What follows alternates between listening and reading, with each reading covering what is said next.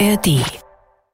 Kuckucks! Hier sind wieder eure Bromance Daddies mit Nick und Leon. Ich bin am Start, ich sitze wieder. Äh, der eine oder andere wird es mitbekommen haben. Ich war sehr, sehr krank. Wie krank erfahrt ihr in dieser Folge. Ich werde ausführlich darüber sprechen, wie es sich anfühlt, 40 Grad Fieber zu haben. und daneben soll es auch noch gehen um Erziehungsmethoden und äh, ja, darum, wie man auch Strafen vielleicht aus seinem Repertoire der Erziehungsmethoden streichen sollte. Ja, es wird eine sehr emotionale Folge. Leon ist der explizite Leon aufgrund seiner Krankheit, haut er ganz schön einen raus, aber gut, manchmal müssen die Emotionen einfach raus. Und ähm, wir haben sehr wertvolle Fakten, auch alternative Möglichkeiten. Was gibt es denn eigentlich noch Besseres als Süßigkeiten verbieten und ähm, Fernsehverbot? Und gleichzeitig stellen wir auch schockiert fest, wie viele krassere Strafen leider auch noch immer unterwegs sind. In dem Sinne, hört euch die Folge an. Viel Spaß damit.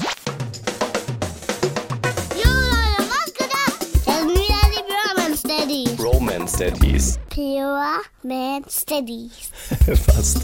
Mit meinem Papa Nick und mit meinem Onkel Leon. Haut rein. Peace out. Nick, was macht eigentlich dein Schimmelproblem? Äh, das sieht ziemlich gut aus. Also es wurden direkt hier ein paar Sätze, die noch nie jemand gesagt hat. ergriffen. Das sieht ziemlich gut aus mit dem Schimmel. Ja, nee, jemand das ist der äh, weg, weggereinigt, weggewischt. War zum Glück nur ein oberflächlicheres Problem als befürchtet. Und jetzt haben wir so, wie heißen die, Fensterfalzlüfter, damit so ein regelmäßiger Luftaustausch ist in der Wohnung. Und ja, aber was halt schon irgendwie krank ist, das hat auch nochmal der Handwerker gesagt, der da kam, so die modernen Wohnungen ähm, sind dreifach verglast, super, super dicht, alles gedämmt, kein bisschen Wärme geht mehr flöten, aber du hast halt die Probleme mit der Feuchtigkeit und jetzt mussten halt im Prinzip Schlitze in die Rollladenkästen und Fenster geschnitten werden. Und äh, damit ist dann wieder diese Superverglasung für die Katz, also irgendwie ist es ein bisschen bisschen weirdo auch. Hast du ja auch gemeint, ne? Alte Häuser hast du nie Probleme mit äh, Schimmelei. Bei neuen, ja, musstet ihr halt so Schlitze reinschneiden. Wie schnell wurde das denn gemacht bei euch, sag mal? Mega schnell. Also da kamen Leute vorbei, haben sich das angeguckt, haben gesagt, ja, habt ihr recht. Und ähm, dann wurde das behoben. Es ist zu 80 Prozent fertig. Ein, ein Teil äh, war noch war nicht das Richtige. Das wird nochmal nachjustiert und dann leben wir hier bei bester Luft und bester Belüftung. Okay, und was, was hat das jetzt gekostet? Nix. Das war noch auf Gewährleistung. Also hat der Bauträger ohne Pro Probleme gemacht? Genau. Ohne Murren hat er eingesehen, dass er da Murks gemacht hat, dass er vergessen hat, da ja eben einen, ja, in Lüftung mitzudenken. Und deswegen wurde das äh, ziemlich schnell behoben. Das Einzige, was ich bezahlen musste, war das Geld für den Gutachter. Ähm, der uns aber insoweit geholfen hat, äh, zu bestätigen, dass das hier alles gemacht werden muss. Ja. Okay, gut. Ähm, sag mal, und wurde das jetzt nur bei euch gemacht oder im ganzen Haus? Weil es ist ja verrückt, dass der Bauträger einfach vergisst, diese äh, Belüftung einzubauen. Ja, bisher bei uns, weil bei uns als erstes ein Problem aufgetreten ist. Ähm, und bei den Den anderen. Rest beobachten wir. muss, muss, man, muss man halt mal gucken. Ähm, ich habe das jetzt, ja.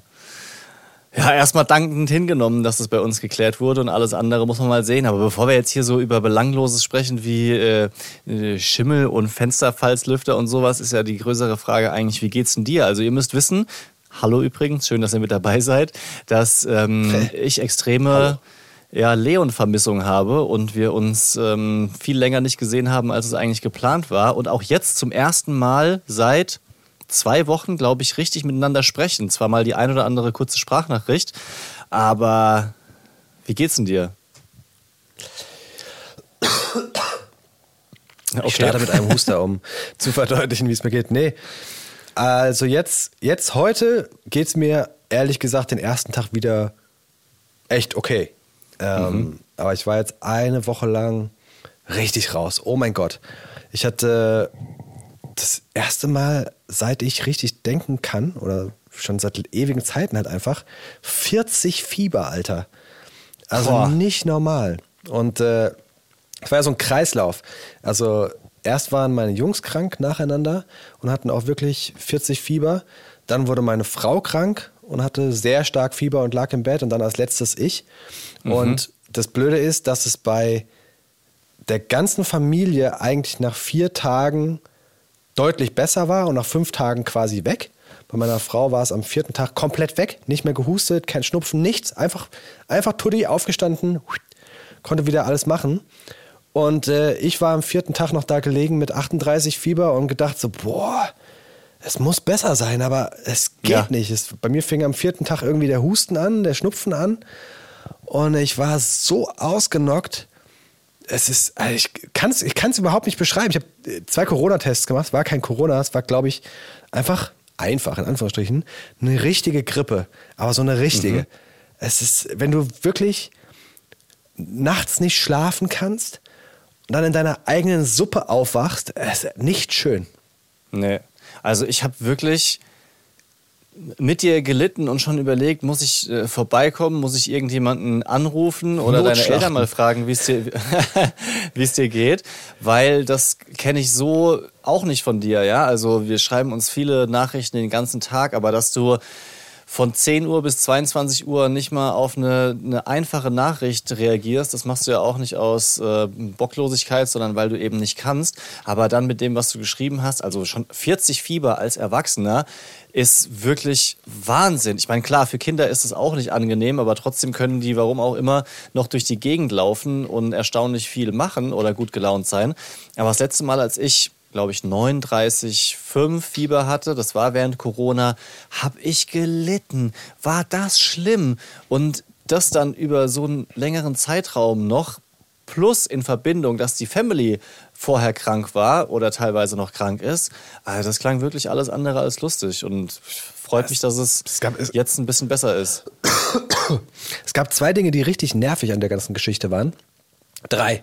Zum einen war mir war mir so schlecht, also so krank und auch so ein bisschen flau, kötzlich, dass ich nicht mal Netflix gucken konnte. Also ich lag wirklich nur im mhm. Bett, habe nichts getan. Das war sehr, sehr anstrengend. Ich äh, war im Gästezimmer bei uns und da ist so ein, ich hasse, ich muss das so deutlich sagen, ich hasse das Ikea-Hemmnisbett. Ey, mit mhm. diesen zwei dürren Matratzen übereinander, da liegst du so bekackt drin. Mann, leck mich am Arsch. Und wir dachten, das wäre das Allerbeste, wenn ich mich da reinlege, weil es halt ein abgeschlossener Raum ist, weißt du, da tue ich niemandem weh, äh, ich habe meine Ruhe. Aber wenn das Bett so kacke ist, dass du ja. nicht schlafen kannst, wenn du noch Fieber hast, ich, ich hab es gehasst, wirklich. Irgendwann bin ich umgezogen, direkt, zack, nachts durchgeschlafen und ich mhm. bin fest davon überzeugt, dass meine Genesung schneller gegangen wäre, wenn ich nicht auf diesen kleinen Kackmatratzen, ich sag ganz schön oft Kack, aber ich bin wirklich ja. richtigen Hass auf dieses Bett. Oh mein Gott. Ich, ich habe generell in dieser Krankheit habe ich einen ganz schön, ganz schön Hass entwickelt. Vorhin schon zu dir ja. gesagt. Ich habe dann irgendwann konnte ich Instagram wieder aufmachen. Ich habe so einen Hass gegen manche Leute entwickelt. Ich konnte das nicht. Weißt du, wenn du so eine begrenzte Zeit hast, die du aufs, auf so ein kleines Display gucken kannst, ja? ja? Und dann kommen so Menschen, die dich richtig abfacken und die dir deine Zeit rauben. Ich habe so einen Hass geschoben, Alter. Nicht normal. Ja, ich war die ganze Zeit nur am Entfolgen, so raus, weg. Dich will ich nicht. Du nervst mich. Raub mir nicht meine Zeit mit deinem. Boah. Ja, ich will ja keine Namen nennen, aber es ist, war wirklich anstrengend. Nee, sag bitte, warte, bitte ganz, ganz, ganz, ganz, ganz kurz, ganz kurz. Eine Sache noch und mir ist aufgefallen, ich vertrage kein Ibuprofen. Ganz heftig. Ah. Also okay. zumindest nicht in äh, höheren Dosen länger am Stück. Wenn ich das mal nehme gegen äh, Kopfweh, ist es okay. Aber Ibuprofen ähm, hat ja ziemlich viele Nebenwirkungen und die Tante von meiner Frau sagt doch immer, die ist gelernte Apothekerin, die sagt doch immer, boah, Ibuprofen, da musst du vorsichtig sein, nimm lieber Novalgin, lass dir das verschreiben vom Arzt. Und ich immer so, ich vertrag's okay, ich vertrag's okay. Mhm. Und mir ist aufgefallen, beim letzten Mal, als ich krank war und Ibu genommen hatte, hatte ich auch schon Probleme damit. Und dieses Mal auch wieder. Ähm, Nebenwirkungen von Ibuprofen können sein, dass du nicht schläfst, also dass du sehr schlecht schläfst. Das hatte ich dieses Mal definitiv, lag am Bett und vielleicht auch in der Kombination mit Ibuprofen. Ich hatte immer nur so 20 Minuten Schlafphasen, war dann wieder wach. Mega nervig. Mhm. Und viel schlimmer, ähm, ich hatte, und das ich will da nicht Ibuprofen was, was Schlechtes äh, zuschreiben, aber ich hatte Wahnvorstellungen. Oh, echt? Natürlich. Ich hatte, natürlich, es kann auch am Fieber liegen, aber eben nicht in der Phase, in der ich Fieber hatte. Also ich hatte 40 Fieber, habe Ibuprofen genommen, dann äh, nachts wieder gemessen, 37 Fieber, ähm, also 37 Temperatur, also kein Fieber mehr. Äh, mit Sicherheit auch, weil ich Ibu genommen habe. Aber ich hatte das Gefühl, wie als würde eine Stimme in meinem Kopf schreien. Das war richtig krass schlimm. Ich war wie gefangen in meinem Körper. Ich musste aufstehen. Ich hätte am liebsten einmal geschrien. Das war ganz, ganz, ganz, ganz, wie als hätte ich Dämonen in mir. Es war richtig krass schlimm. Und äh, das hatte ich schon mal, als ich länger Ibuprofen am Stück genommen habe. Okay, also ich meine, du sagst ja auch, kannst, kannst du jetzt nicht eindeutig sagen, äh, ist ja für dich selber einfach nur wichtig, das rauszufinden. Muss man wo, einordnen, wo können auch andere Gründe gewesen sein, aber ich bin mir ziemlich sicher. Nein, ich meine nur, dass wir keine Ärzte natürlich sind und das manchmal auch ein bisschen zu kurz gedacht ist. Ach, dass echt auch so nicht? Sind wir so keine Ärzte? Echt? Aber ja, ich hab doch okay, einen weißen Kittel an. Entschuldige. Okay. Okay, war dumm von mir. Ich will es nur, nur ein bisschen einordnen und entschärfen, um dir die Möglichkeit zu geben, deinen ganzen Hass hier rauszulassen, weil eigentlich mag ich das, wenn du, wenn du so direkt bist und einfach alles, alles raushaust. Ähm, das, das hat was. Auch wenn ich äh, natürlich ja, wenn es mir leid tut, dass du in so einer krassen Situation bist, Wahnvorstellungen. Ich wollte erst nachfragen, so, was, was ist denn das eigentlich, weil ich da keine Vorstellung äh, darunter habe, aber du hast es ja ganz äh, deutlich erklärt. Das klingt alles andere als sexy. Also ich hatte noch was Zweites. Ich, soll ich das auch noch sagen? Soll ich, soll ich, noch das, ein, ich hatte das Gefühl, das wäre das vierte das dann, aber die, erzähl gern weiter. Wenn ich die Augen zugemacht habe, dann hatte ich das Gefühl, als würde ich so ganz schnell blinzeln. Es wurde hell-dunkel mm. auf meinem linken Auge. Ja. Ibuprofen, ich sag's dir. Und wie gesagt, das war in einer Phase, in der ich kein Fieber hatte. Ja. Kann ja sein. Also ich glaube, das wird, wird ja, glaube ich, auch bei bestimmten Erkrankungen gefragt, vertragen Sie das oder vertragen Sie das? Also deswegen ja, ja. gibt es ja auch Alternativen. Und ähm, wäre ganz gut, wenn du dir das für dich selber merkst, dass das vielleicht nicht das richtige ja. Schmerzmittel für dich ist, ja, für die Voll. Zukunft. Soll ich dir noch was krasses erzählen? Ey, Natürlich. ich bin, ich bin, ich habe so viel zu erzählen. Meine Schwester, ja, die hatte so eine kleinere OP. Äh, die ganze Familie von uns hat so äh, Themen, dass äh, wir so Talg, Talgablagerungen haben, unter anderem am Kopf. Das muss dann mhm. rausgeschnitten werden. Das ist sehr, sehr unangenehm.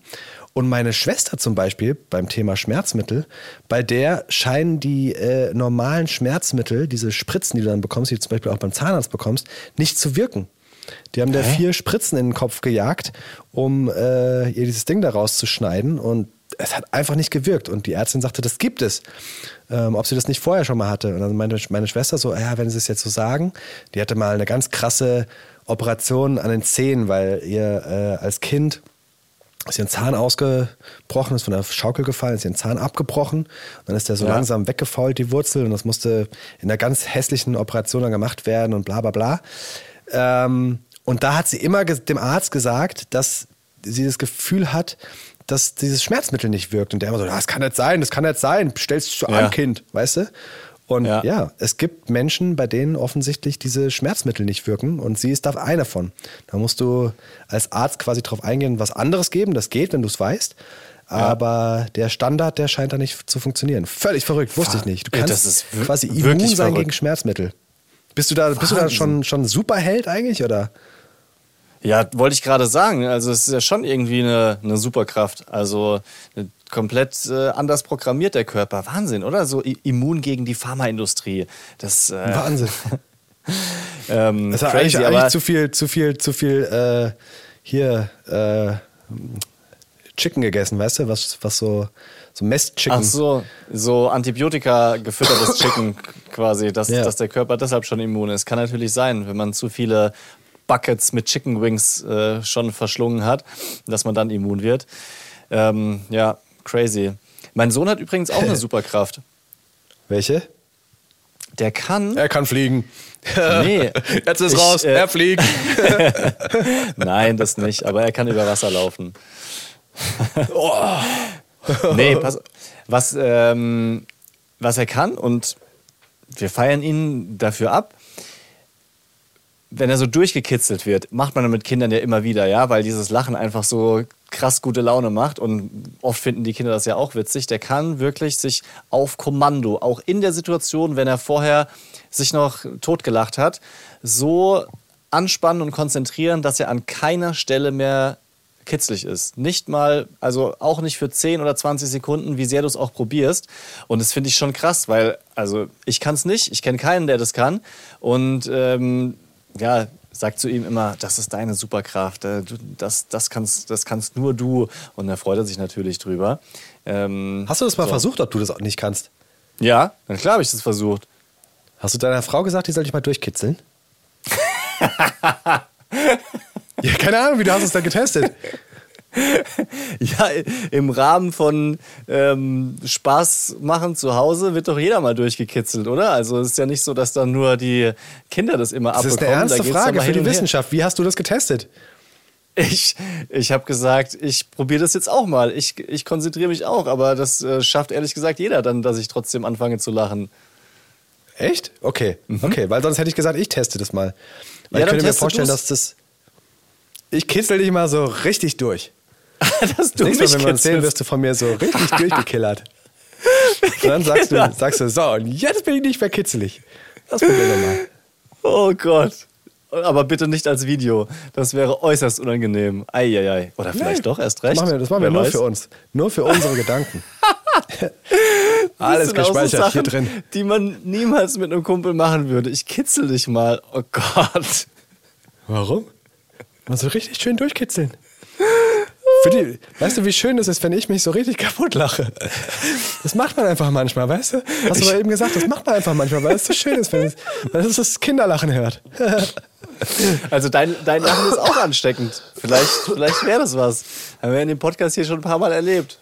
Gar keine schlechte Idee. Vor jeder Folge killern wir uns gegenseitig. An den Füßen und unter den Armen. Wo bist du am kitzelsten, Leon? Einfach, aber ich? Mhm. Äh, unter den Achseln, würde ich sagen. Ja? Ja. ja das ist aber auch der fieseste, fieseste Ort zum Kitzeln, weil könnte feucht sein. oh Gott.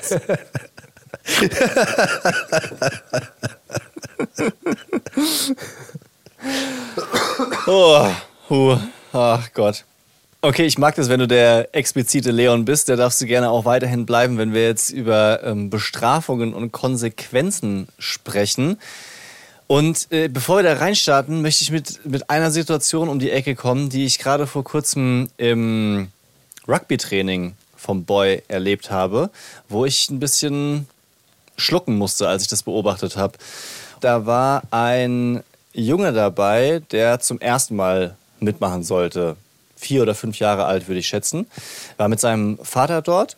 Und für meine Begriffe, für meine Beobachtungen, wollte es der Vater ein bisschen sehr pushen, dass der Sohn mitmacht. Vielleicht liebt er selber Rugby oder fand es eine coole Sportart, aber er hat ihn immer so hingedrängt und hingeschubst und immer noch mal den Ball in die Hand gedrückt. Aber das Kind hat es einfach nicht gepackt, hat sich anscheinend unwohl gefühlt. Und dann habe ich halt äh, ein Gespräch gehört, weil ich mit der Bambina da halt äh, rumgespielt habe am Spielfeldrand, wie er dann äh, halt sein Kind schon für meine Begriffe ein bisschen arg unter Druck gesetzt hat und gesagt hat, du musst jetzt mitmachen, du musst dich bewegen. Wenn du nicht mitmachst, dann gibt es heute kein Fernsehen und du weißt, ich ziehe das knallhart durch, da bin ich konsequent. Und der Junge war, hat überhaupt nicht großartig reagiert und ich habe es richtig schlucken müssen, weil es für mein Gefühl, wie ich nur diesen Ausschnitt von der Situation gesehen, habe, einfach zu viel war. Ja? Das Kind hatte halt Ängste, da mitzumachen und der Vater hat mit Fernsehverbot äh, gedroht und hat es auch das ganze Training nicht geschafft, dass der Junge dort Lust hat oder die Ängste verliert, um mitzumachen. Und das hat mir ein bisschen wehgetan, muss ich sagen. Auch wenn ich nicht den ganzen Rahmen kenne, ja, oder das ganze drumherum. Ja, das äh, verstehe ich. Was gibt es denn für Situationen bei euch zu Hause, wo ihr oder du schwankst? Wie geht man jetzt damit um? Kann ich irgendeine Strafe aussprechen? Muss ich konsequent sein? Oder rede ich mir den Mund fusselig, um es nochmal zu erklären? Was ist denn bei euch gerade so Thema? Eigentlich gar nichts. Eigentlich alles cool. Äh, Kinder super. Hören okay. sofort. Da mhm. brauchen wir eigentlich brauchen wir gar nichts. Also. Mhm. Ja. Cool. Aber meine Frau macht da viel. Spaß. also ich bin jetzt seit einer Woche raus aus, der, aus, der, aus dem Thema Erziehung und ich äh, habe mich da äh, vor allem auch sehr, sehr schlecht gefühlt, dann immer meine Frau zu hören, die die Kämpfe hatte, gerade mhm. beim Thema Anziehen. Also unser größtes Thema momentan ist äh, die Kita, weil sie ähm, morgens plötzlich immer, wir rufen nicht in die neue Kita, nicht in die mhm. neue Kita und sich da auch total äh, verwehren. Und das ist momentan unser größtes Thema, ehrlich gesagt. Aber krass, dass meine Frau das geschafft hat, da wirklich eine Woche lang ähm, ja, die Kinder da zu motivieren. Ich glaube, es ist motivieren ist momentan unser, unser Thema, dass wir eben versuchen, nicht mit Konsequenzen zu drohen, sondern ähm, sie versuchen zu motivieren. Wenn ich beim Thema ähm, Kita bleibe, dann ist es so, dass sie sich jetzt dann äh, morgens zum Beispiel ihren Rucksack packen dürfen, dürfen sich dann eine Sache mitnehmen. Ähm, mhm. Und so schaffen wir es dann quasi so diese, ähm, ich weiß gar nicht, was es ist, also ob das einfach nur Trotz ist oder ob sie keine Lust drauf haben. Sie äußern sich da nicht so richtig. Äh, aber wir schaffen es dann, diesen Unmut quasi so umzulenken, dass sie ähm, zumindest nicht mehr meckern und äh, ja, mitgehen.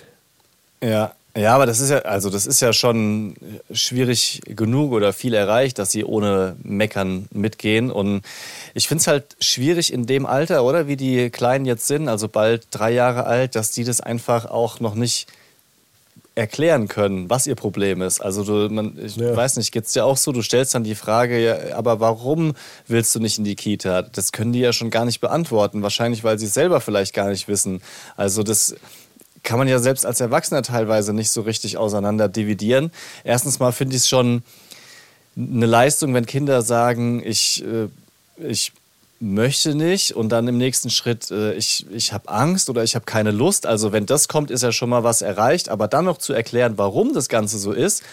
Also bei, beim Boy hat das jetzt, glaube ich, fünf Jahre gedauert, bis er sagen konnte, er hat manchmal deshalb wenig Lust auf die Kita, weil er es einfach mit uns zu Hause so schön findet. Also es geht gar nicht darum, dass er nicht die Kita möchte, sondern dass er einfach nur wahnsinnig gerne bei uns zu Hause ist. Und das spiegelt sich dann auch an den Wochenenden immer wieder, dass er sich unendlich drauf freut und den ganzen Tag mit uns Sachen machen will.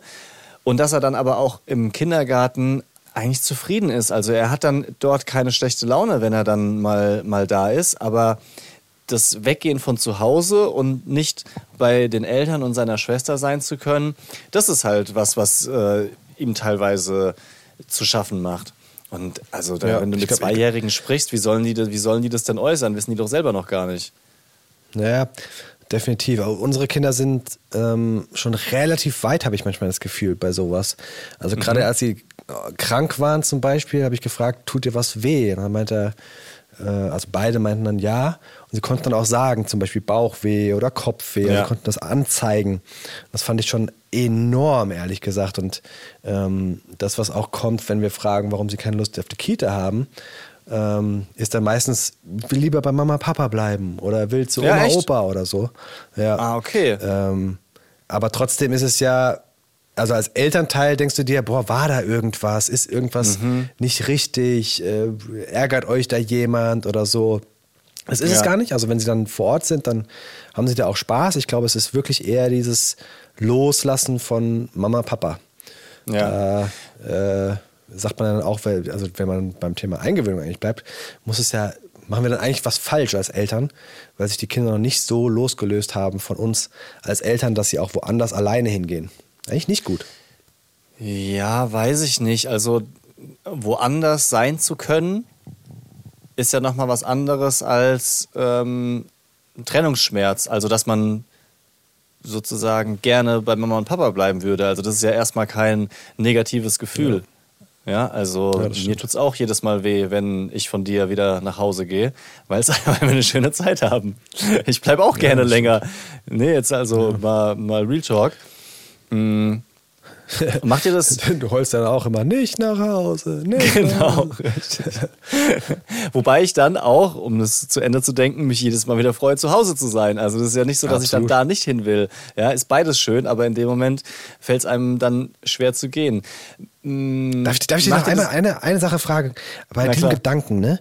Wie schlimm muss es sein, äh, Kita-Erzieher zu sein und jeden Morgen diese Kinder, die heulen, ich will nicht in die Kita. Da hast du da auch keinen Bock auf, auf deinen Job, oder? Also stell dir mal vor, du bist im Büro oder, keine Ahnung, auf der Baustelle ja. oder irgendwo, ja? Und deine Kollegen kommen an und heulen erstmal, weil sie keinen Bock auf dich und die Arbeit haben. Das zieht dich doch ja. so runter, ey.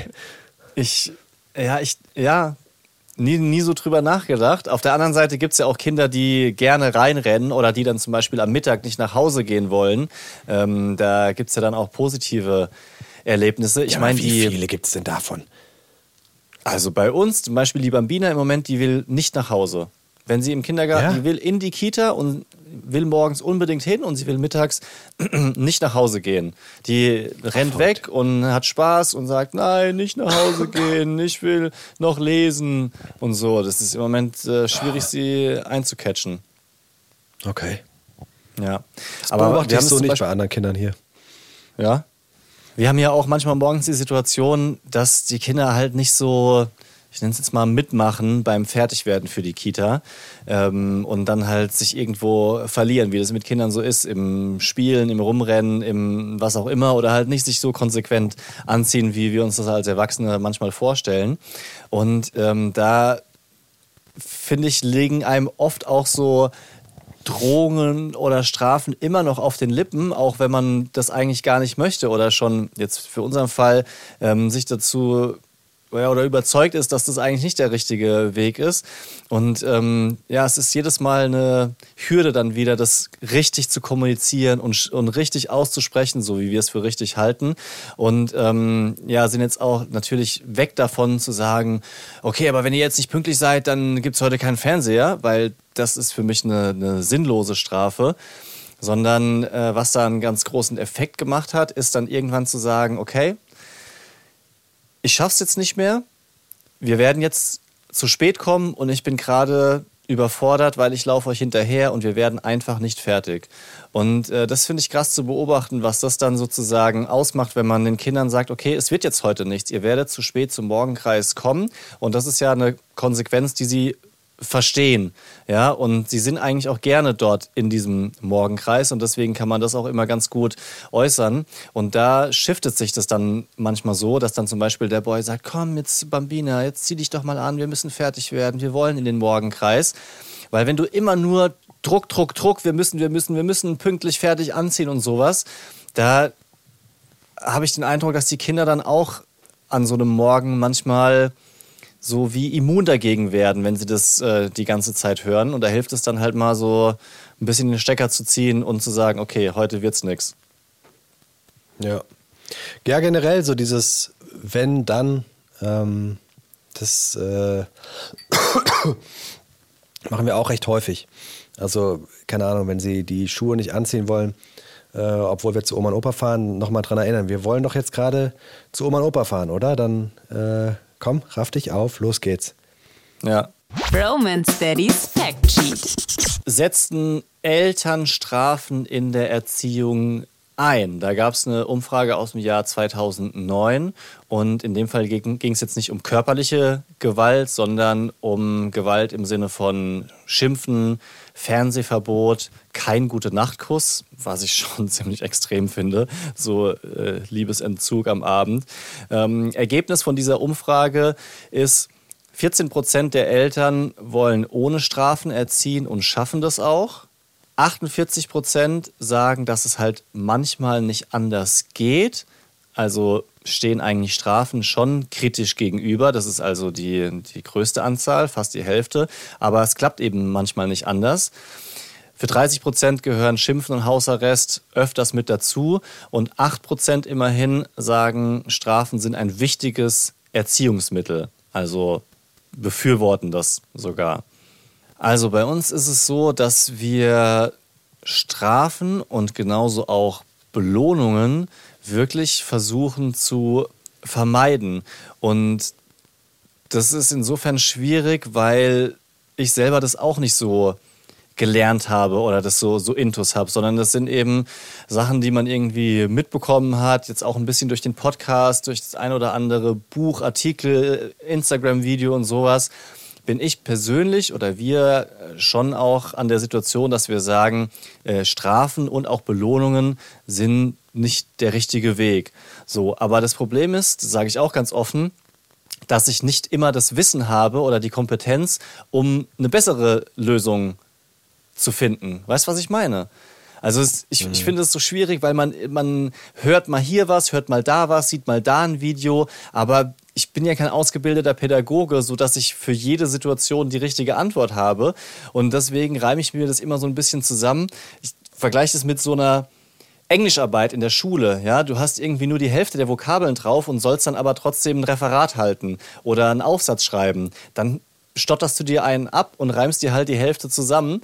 Und so ist eigentlich mehr oder weniger auch Erziehen für mich. Ich habe schon eine Vorstellung davon, wie es sein soll, aber in der einzelnen Situation das dann anzuwenden, ist schwierig, sage ich mal. Ja. Und ja, wir, wir, sagen jetzt nicht so, räum dein Zimmer auf und dann kriegst du eine Süßigkeit, weil das ähm, halte ich für, für falsch. Und wir sagen auch nicht, wenn du dein Zimmer nicht aufräumst, ähm, dann gibt es heute kein Fernsehen. Aber dieses immer wieder erklären, warum ist es so und warum möchtest du denn nicht und können wir nicht nochmal und guck mal, äh, für uns ist es wichtig als Eltern das, das bringt mich halt schon an die Grenzen. Das kann ich, ich, ich würde sagen, ich habe eine relativ gute Geduld, aber irgendwann ist bei mir halt auch irgendwann fertig, ja, weißt du, was ich meine? Und je ja, schlechter es mir geht, müde, überarbeitet, Zeitdruck oder sowas, umso schlechter gehe ich halt damit um. Ja, ja definitiv. Strafen sind bei uns halt mit zweieinhalb jetzt, äh, der, der, der, bei der Bambina auch noch nicht das Thema mit Strafen haben. Ne? Das geht ja wahrscheinlich dann eher beim Boy los, dass man äh, in die Versuchung gerät zu sagen, du musst jetzt aber sonst. Ja, genau, richtig. Ja, ich finde auch bei der, bei der Bambina ist es kein großes Thema. Da sind im Moment eher so ja, sie fängt an jetzt so wütender zu werden oder trauriger in Situationen, die ihr nicht passen, wenn sie irgendwas nicht haben kann oder was möchte. Aber du, ja, genau, ja, genau, kommst jetzt nicht in Situationen, wo du, wo du denkst, ich muss eine Spra Strafe aussprechen, sonst geht es überhaupt nicht mehr. Aber später ist es dann schon so. Und ähm, was ich so schwierig finde an den, den Alternativen oder so, wie geht man jetzt damit richtig um, ist, dass viele Situationen fassen ja dich auch persönlich an. Ja? Also jetzt mhm. nur mal ein Beispiel. Du spielst irgendwas mit Bauklötzen und ähm, das Kind wirft seinen Turm um oder vom Bruder. Dann denkst du so, ja, erklärst ihm das, nein, wir wollen nicht und bla bla bla. Äh, so. Aber dann, nur als Beispiel, würde ein Turm gebaut werden und er schmeißt dir volle Granate so einen Stein gegen die Stirn. In dem Moment bist du ja Teil der Situation und verletzt. Und da dann ruhig zu bleiben und sich sozusagen rauszunehmen und von außen es zu betrachten und zu sagen, warum warst du denn jetzt wütend? Also wieso passt dir das denn gerade nicht? Wollen wir mal über den Ursprung sozusagen der, des, der Wut sprechen? Das finde ich total krass, weil man ist halt man hängt halt mit drin, auch mit seinen eigenen Gefühlen. Und deswegen sage ich auch immer, ist es so schwierig, wenn man kein Pädagoge ist, sich dann quasi zu trennen von der Situation und für das Kind irgendwie das, die, die richtige Reaktion zu zeigen, you know? Ja. Wenn jemand verletzt wird, dann äh, würde ich die Situation eh noch mal dann wahrscheinlich anders bewerten. Aber ich war noch nicht in der Situation. Aber wenn jemand verletzt wird, dann ähm, sollte das für das Kind doch schon auch Konsequenzen haben, oder nicht? Also auf, ja, auf jeden Fall konsequent. Gut mit, mit, mit gut beireden und wie geht's dir und pipapo, weil also du kannst niemandem einen Bauklotz ins Gesicht werfen. Das kann er, also kann er niemanden verletzen. Das ist richtig, aber dann ist ja trotzdem die Frage, ähm, wie heftig reagierst du dann in dem Moment? Mhm. Weißt du, was, was ich meine? Das Factsheet, was wäre da richtig? Wir haben für die Folge wieder mit äh, dem Erziehungsexperten Ulrich Ritzer-Sachs gesprochen. Der war schon mal hier Teil des Podcasts und hat eigentlich die Situation immer ganz gut äh, beantwortet. Und er hat äh, für uns mal die Frage geklärt, welchen Sinn machen eigentlich Strafen? Also ist das eine Option? Strafen helfen in der Erziehung tatsächlich überhaupt gar nicht. Die ähm, die wirken. Ja, also ich übertreibe jetzt mal, wenn ich mein Kind verprügel, dann wird sofort äh, das äh, aufhören. Das hilft sehr. Ich muss nur das nächste Mal stärker zuschlagen. also es hilft überhaupt nicht. Oder was hat ein Fernsehverbot damit zu tun, dass mein Kind sich beim Essen daneben benommen hat? Da gibt es überhaupt keinen Zusammenhang. Den können auch Kinder nicht herstellen. Und es kann sein, dass das hilft, aber ähm, das führt eher zu, zu Wut und zu Widerstand und ich sehe das überhaupt nicht ein und irgendwann ist mir das auch egal, dann bestraf mich doch, räum doch mein Kinderzimmer aus.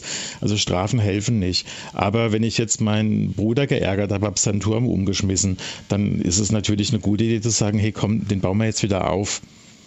Ja, und ich, jetzt darfst, das kriegst du heute Abend keinen Nachtisch. Da gibt es keinen Zusammenhang, das hilft überhaupt nicht. Also ähm, natürliche Konsequenzen sind äh, sehr, sehr, sehr viel sinnvoller als Strafen. Und für Strafen gibt es überhaupt keinen Gewinn. Kein Kind lernt was über Strafen.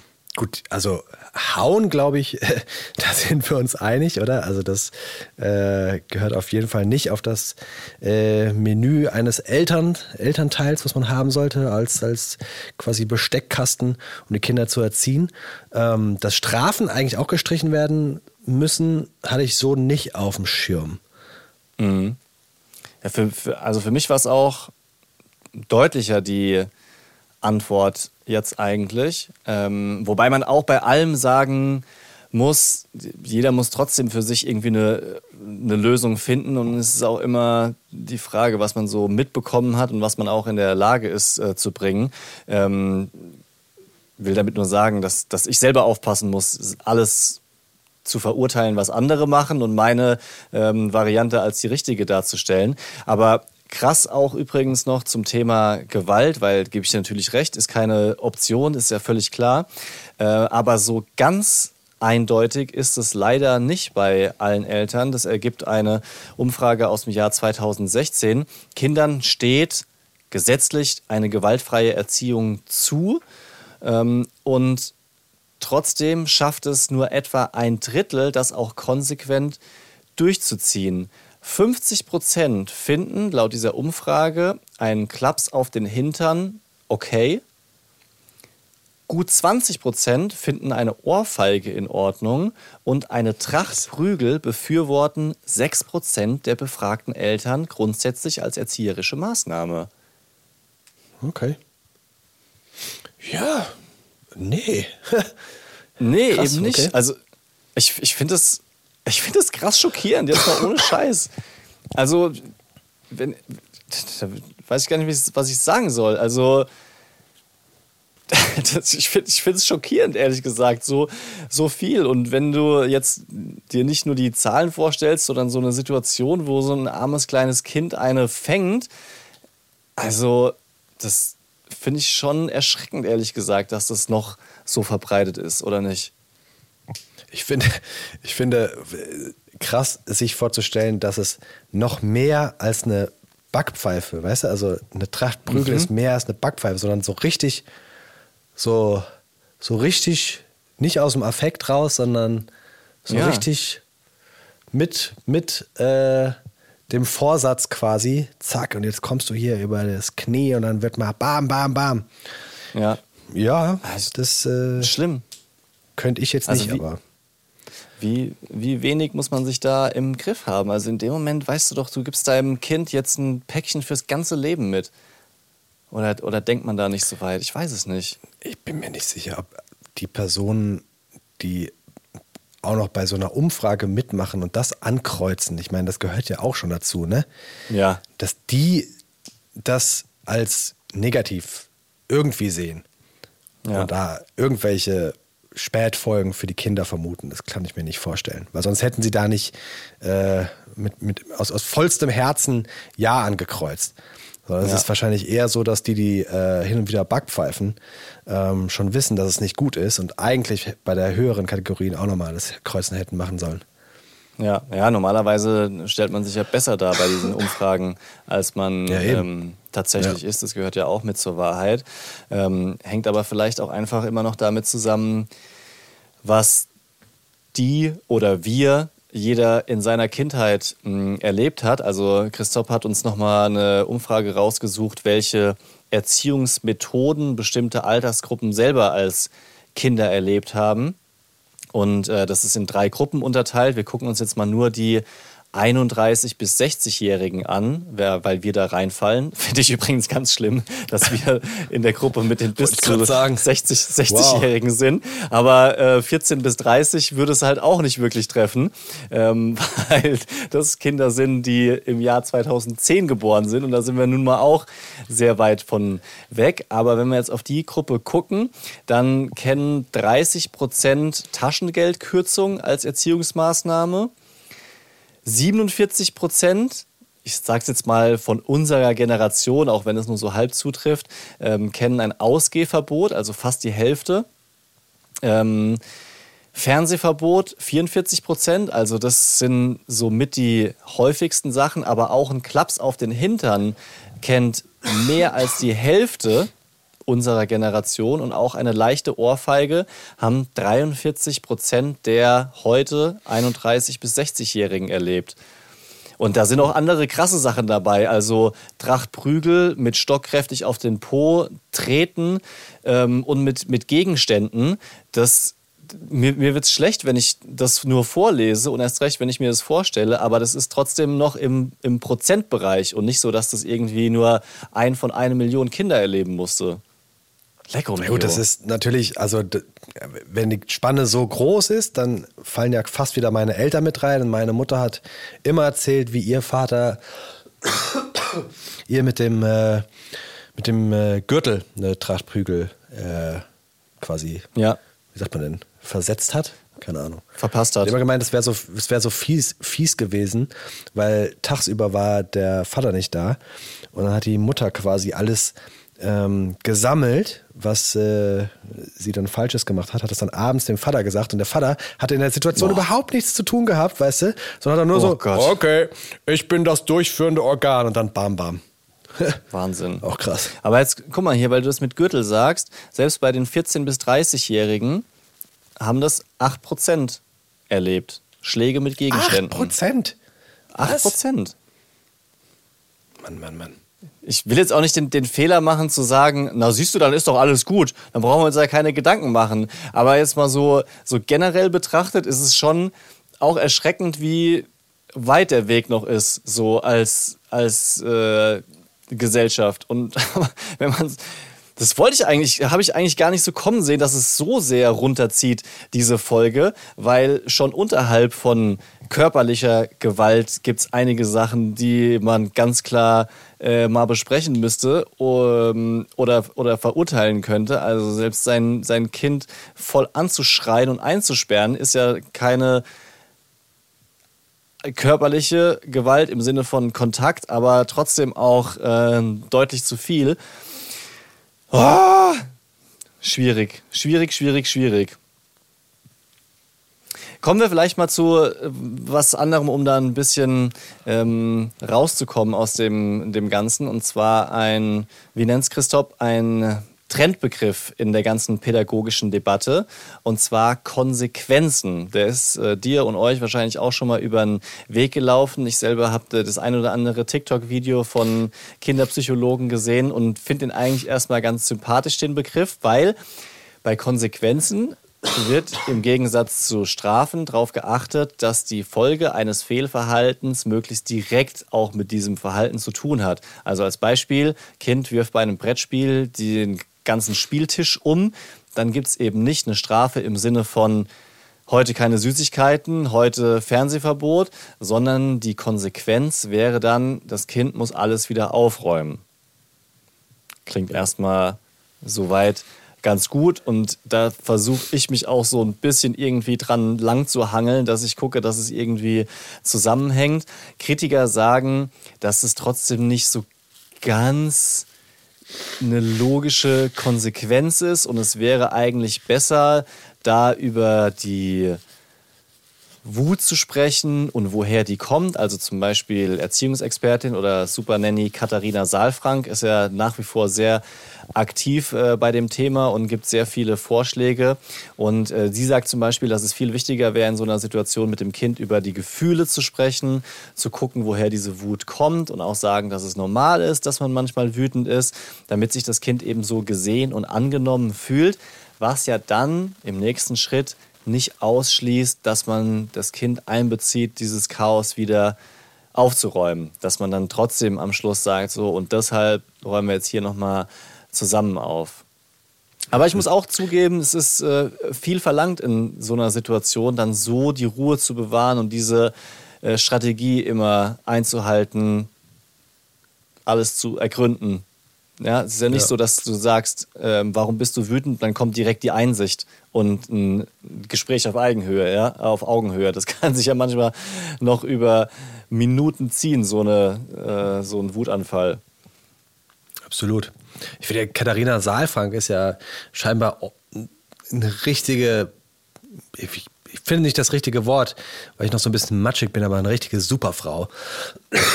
weil äh, ich erinnere mich aus, an Katharina Saalfrank aus den 90ern oder sowas. Und da mhm. hat die doch diese, diese stille Treppe so propagiert, ne? Und ich ja. glaube, die stille Treppe wäre ja heute auch nichts mehr, was du sagen würdest, Kind alleine lassen, pipapo, ne? Ähm, von äh, den Eltern weg und so. Würdest du ja heute nicht mehr machen. Und offensichtlich hat sie sich ja in ihren Erziehungsmethoden immer weiterentwickelt, was ja schon äh, cool ist, quasi dann da mh, immer mit dem neuesten Stand der Technik und Technik, neuesten Stand der Wissenschaft zu gehen und sich ja. da weiter zu äh, entwickeln. Gutes ja, äh, das stimmt. Vorbild eigentlich auch als Eltern, ne?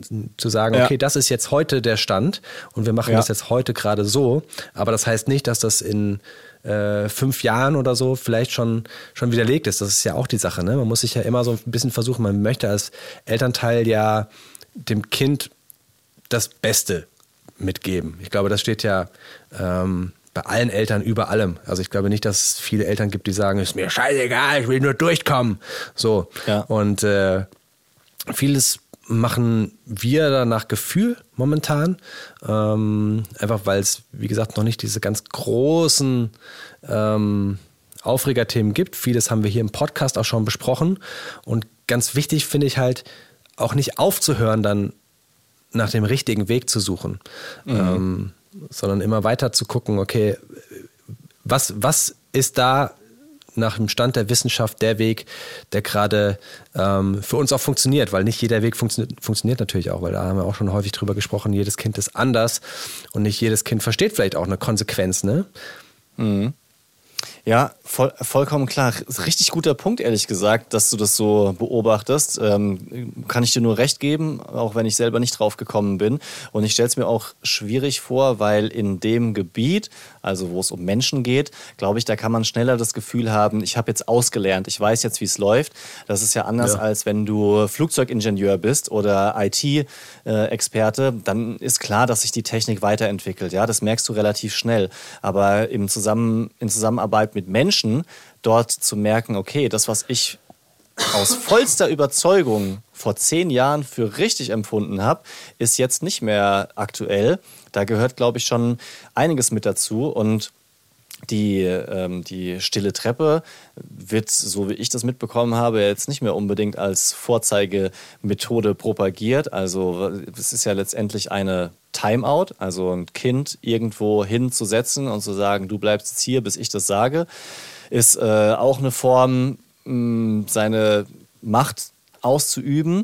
Und ähm, der Erziehungsexperte, den wir gerade eben schon gehört haben, hat auch zu diesen Timeouts was gesagt. Er findet es prinzipiell jetzt nicht schlecht, aber hat ein paar Anmerkungen, ähm, wie man damit besser umgeht. Und zwar, dass man zum Beispiel ein Kind auf so eine Timeout vorbereitet oder zum Beispiel auch diese Timeout begleitet. Also nicht das Kind auf die stille Treppe setzen, sondern mit dem Kind wohin zu gehen, ihn aus der Situation rauszunehmen.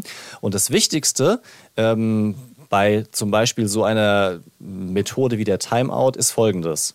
Du beamst dich daneben und dann gibt es die, äh, die Auszeit und dann kommst du wieder und ich nehme dich in den Arm. Das ist tatsächlich der wichtigste Teil. Es ist jetzt wieder gut.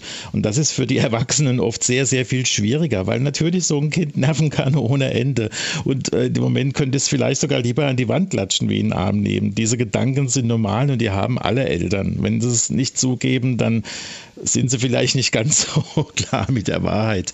Aber wenn das Kind wieder kommt, ist es wirklich wichtig zu sehen, hey, das ist mein super, super, super Kind und es hat sich daneben genommen, mehr ist gar nicht passiert. Ich nehme es jetzt wieder in den Arm, dann ist es gut. Ja, dieses Liebe zeigen, das ist, glaube ich, auch ganz, ganz, ganz, ganz wichtig. Also ich vernehme mir momentan wirklich auch jeden Tag vor, dass ich meinen Kindern äh, eine dicke Umarmung irgendwie schenke und äh, ihnen einfach sage, dass ich sie lieb habe. Weil mhm. das geht im Alltag auch so schnell unter. Ne? Also das vergisst man dann schnell und dann ist der Tag wieder gelaufen und sie waren in der Kita und du hast schnell was gegessen zu Hause und ist der Tag schon wieder rum. Aber dieses bewusst Zeit nehmen für die Kinder und einmal angucken, in die Augen gucken, sie drücken und sagen, hier, äh, du bist gut so wie du bist, das äh, nehme ich ja. mir vor gerade.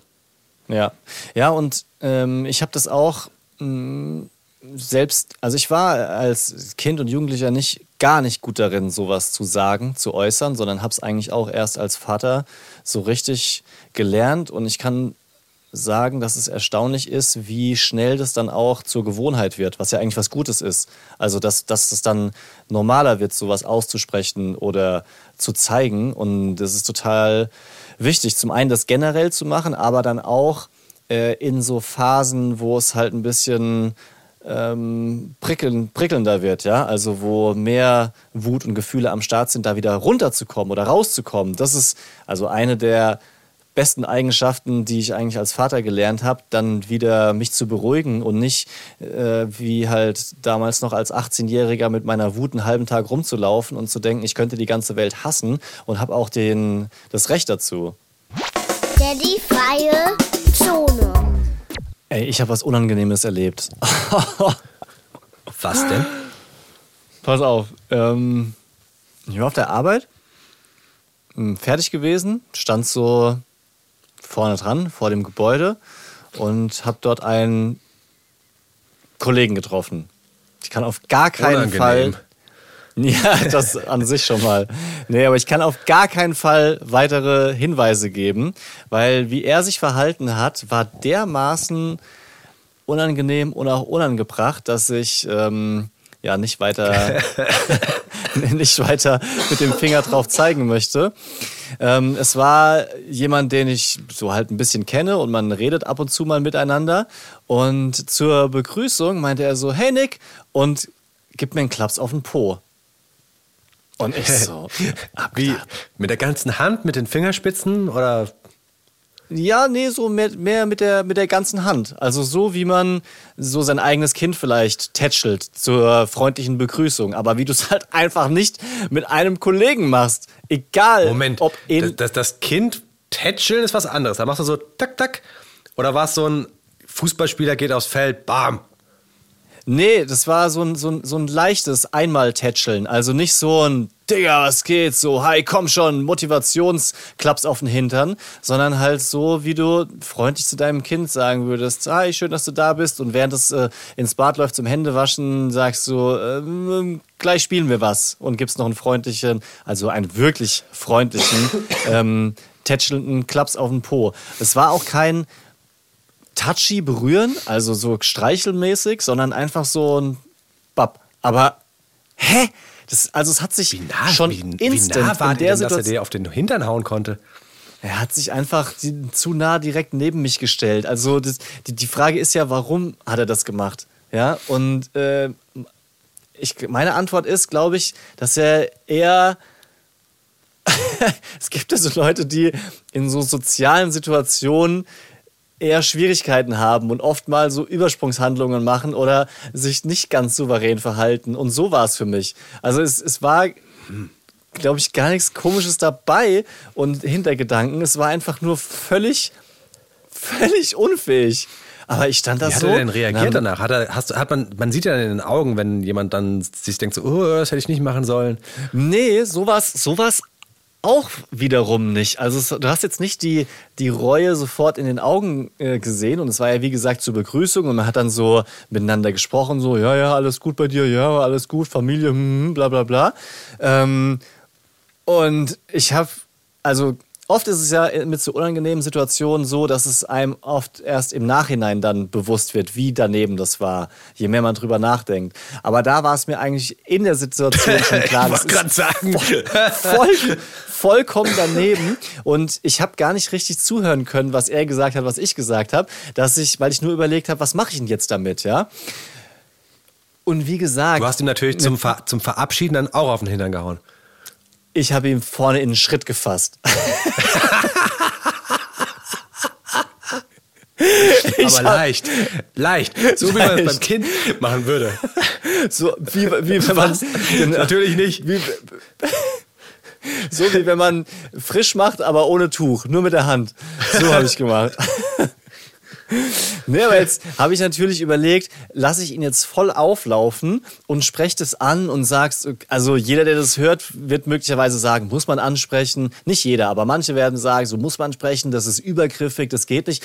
Aber ich habe jetzt auch mich nicht so krass gedemütigt oder, oder angegraben gefühlt. Ich hatte mehr das Gefühl, es ist voll die Schwäche von ihm, als dass es jetzt, dass ich jetzt da ein Opfer bin, ja. Ähm, und dann habe ich halt so abgewogen und habe gedacht, komm, da brauche ich dir älterer Kollege jetzt auch nicht irgendwie nochmal das Leben erklären, ja. Das äh, wirst du wann anders nochmal rausfinden, dass das fehl am Platz ist. Und so Gespräch beendet, ja, mach's gut, alles klar, man sieht sich, kommt nochmal ein Klaps auf den Po. Und da habe ich gedacht, wirklich so, jetzt?